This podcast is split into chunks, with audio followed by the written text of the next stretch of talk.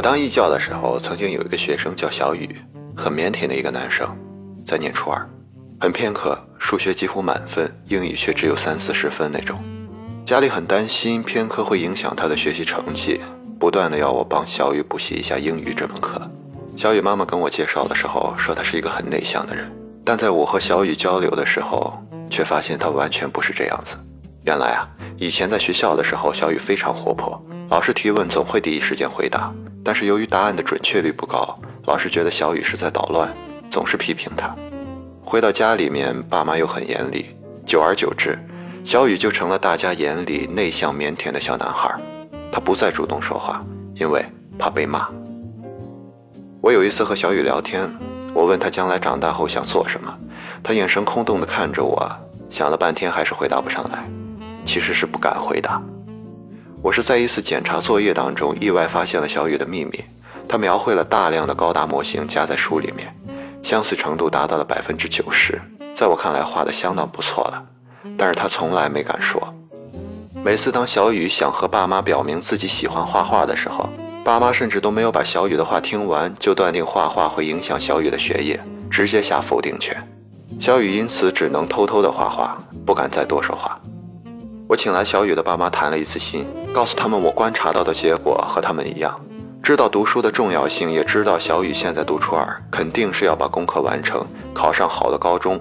但除此之外，我建议他们能多听听小雨的心里话，听他把话讲完，尽可能支持他做喜欢做的事情。要知道，很多人喜欢画画，却没有这个天赋。这件事其实已经过去了很多年，我也远离了当初所在的城市，理论上我和小雨不会再有任何的链接。可就在最近，我在 QQ 上收到了小雨给我的信息。他说他念完了高中，考上了心仪的大学，在学绘画相关的专业。感谢我当年支持他。他说自从那次谈话以后，爸妈对于他画画有打压到支持的转变，实际上也改变了他的命运。现在他在做自己喜欢的事情，感觉很棒。很多人把话藏在心里，他不是不知道，也不是不想讲，而是等你给一个机会。听他把话讲完，给予他支持。情侣拍拖，难免因为一些小事情吵架。如果做一个录音分析，你会发现大部分的争吵到最后不是小事本身，而是因为沟通不到位。典型的例子就是不能听对方把话讲完。小凯在一家外企做技术开发，他的女友小敏则在一家私企当文员，两人异地。前段时间国庆放假，他们原本计划一起出国旅游，结果差点因为吵一架而没去成。当时小敏说要去日本旅游，要赶在一号前出发，否则人很多，旅行团的价格会很贵，不划算。而小凯想着是在一号前把项目完全搞定，并且自己几个月没有回家了，想先两天回家见见爸妈，三号之后再和小敏一起去旅游，这样刚好也能避过高峰期，大不了就向公司请几天年假嘛。可小敏听小凯说想调后两天，就立马不开心了。觉得小两口难得有这么一个国庆长假可以旅游放松一下，明明可以旅游完再回家嘛，为什么非得占用两个人的时间？还放了狠话要取消行程。小凯想平衡好工作、家庭和对象，小敏则希望能够得到男朋友的重视。他们在沟通当中只讲了后半句话，没有将前半句讲出来。这里指的前半句是我们内心对待事情的预设，而他们往往倾听对方的时候，只听到了表面的意思。找不到背后的含义，让对方把话讲完，确保我们能够理解对方对待事情背后的预设，是有效沟通的前提。我从小是个敏感的人，在沟通当中，我会注意很多细节，例如聊天的时候，对方眼睛往哪里看，说话的语气有没有不耐烦，对方的肢体语言是不是正常，讲话的用词是否友善。如果得到正面的回馈，我会越说越多；如果得不到回应，我会选择一个时机中断话题。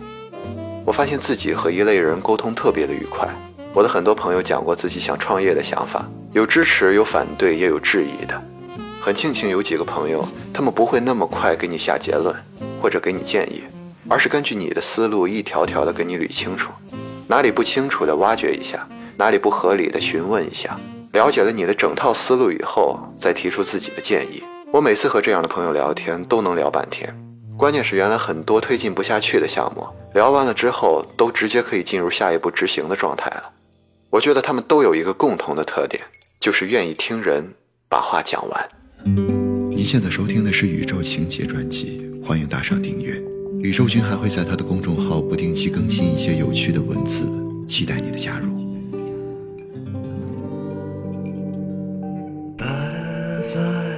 with